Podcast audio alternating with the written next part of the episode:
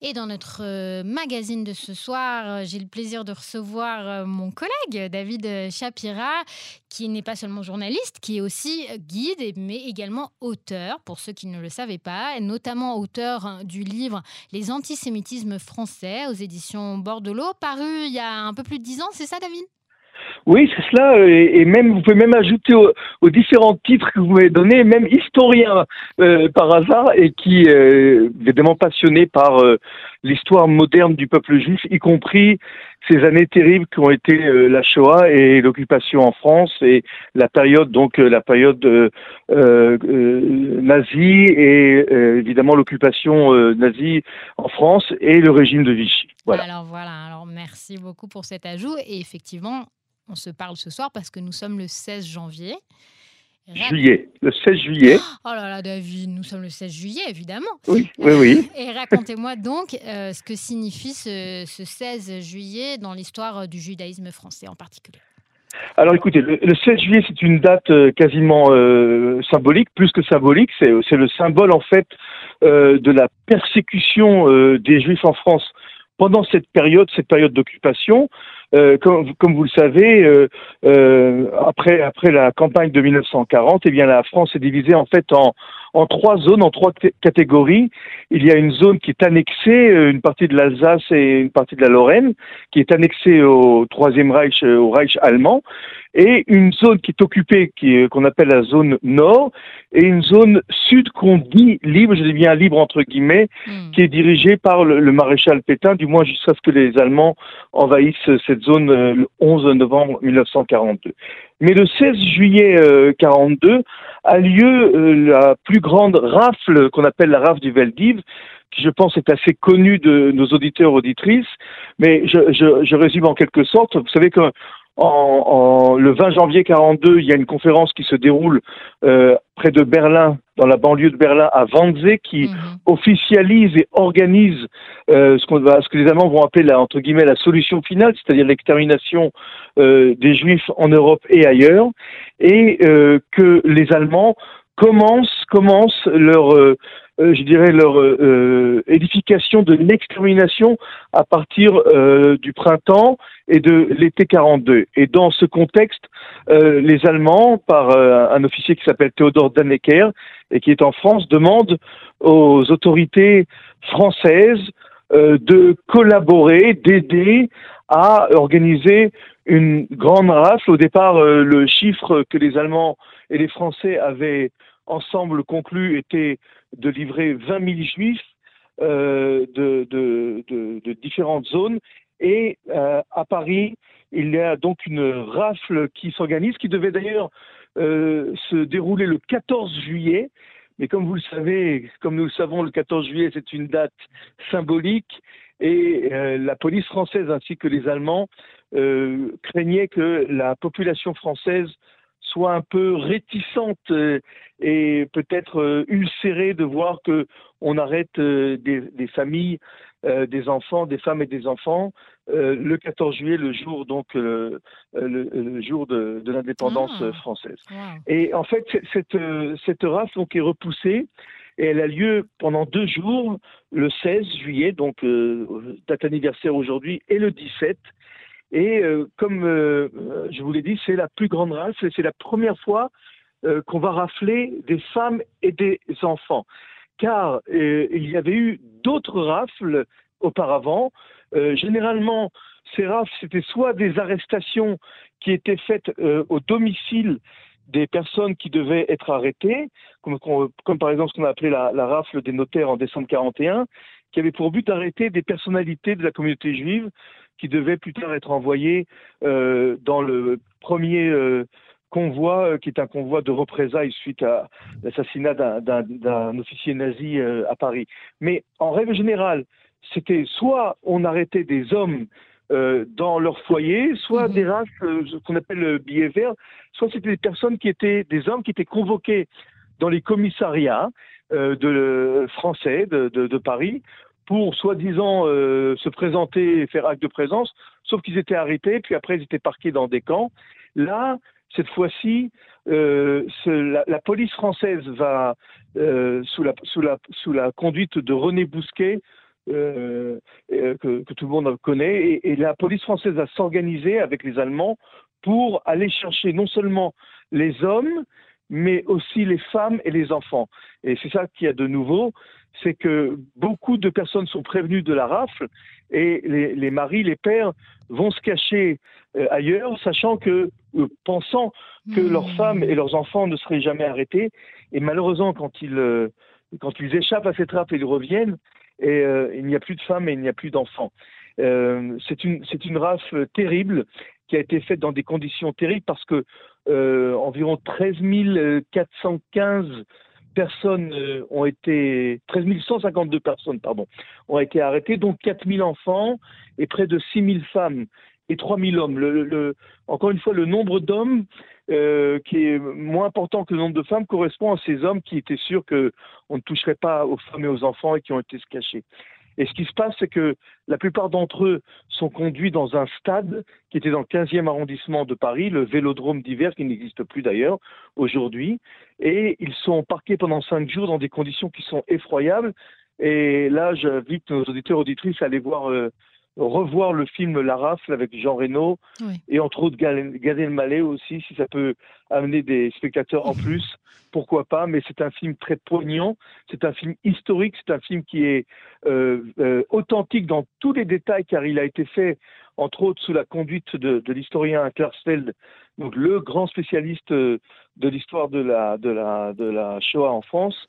Et euh, après ces cinq jours terribles, eh bien, euh, ces personnes-là sont dispersées dans des camps d'internement euh, près de Paris ou pas loin de Paris, que ce soit à, Pithiviers ou, dans d'autres camps, Compiègne, etc. Et puis après, ils seront évidemment tous déportés et il ne reviendra quasiment plus de, personnes de cette rafle-là.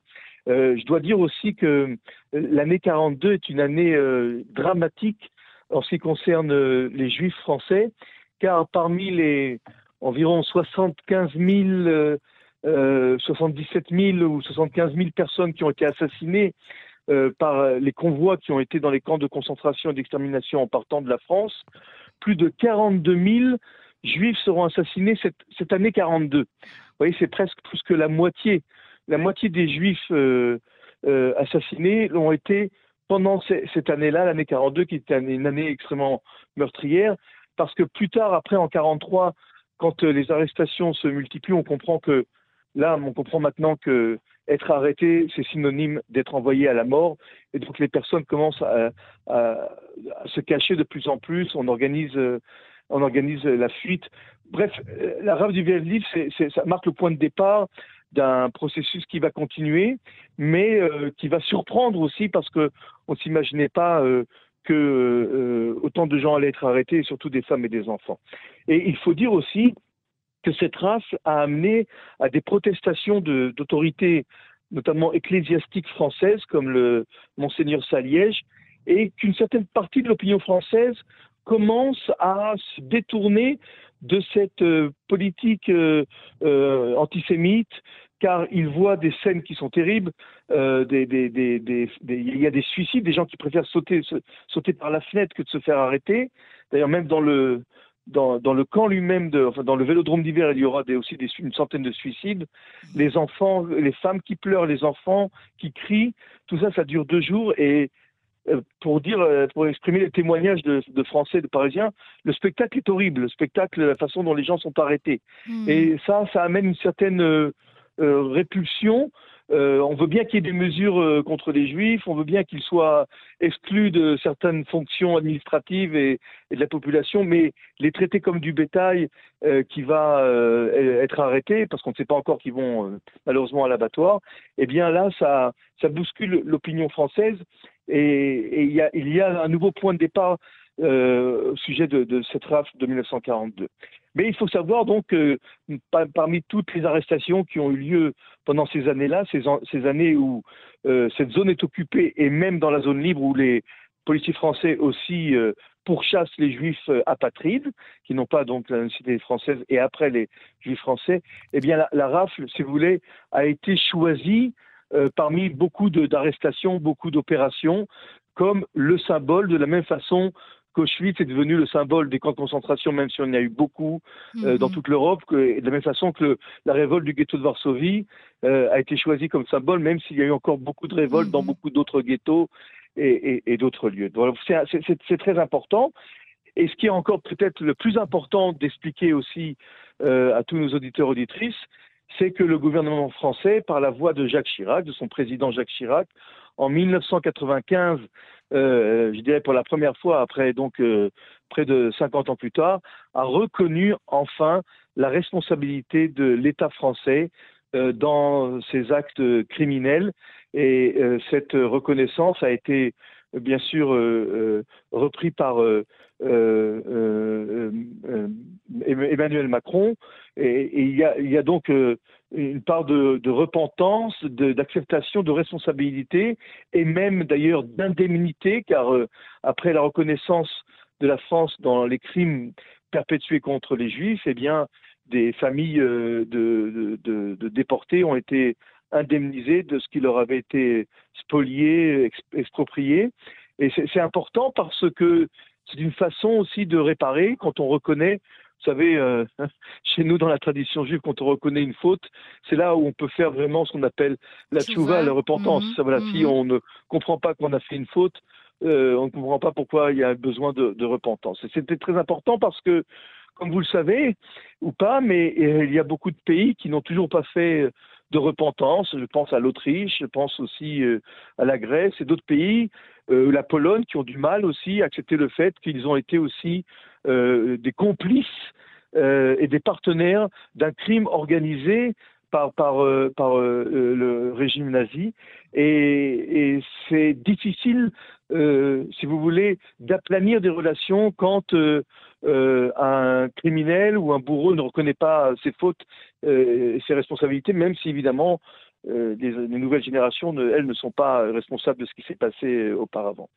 Voilà, donc c'est vraiment une, journée très importante. D'ailleurs, elle a été fixée comme euh, euh, une euh, journée nationale hein, qui, rappelle l'arabe du Veldiv. C'est carrément une journée officielle des crimes commis contre contre les Juifs. Mhm. Et il faut absolument souligner cette date qui est une date, si vous voulez, de commémoration de la persécution des Juifs en France même si ça ne concernait que, que, la zone euh, dite occupée. Et il faut aussi rappeler peut-être quelque chose qui est fondamental pour comprendre tout ce processus, c'est que les Allemands qui pourchassaient les Juifs euh, dans différents pays, qu'ils occupaient ou qu'ils n'occupaient pas, n'ont pas pu réussir, je, dirais, leurs méfaits et leurs crimes sans euh, jouir d'une large collaboration de l'État qu'ils occupaient ou avec lequel ils étaient alliés.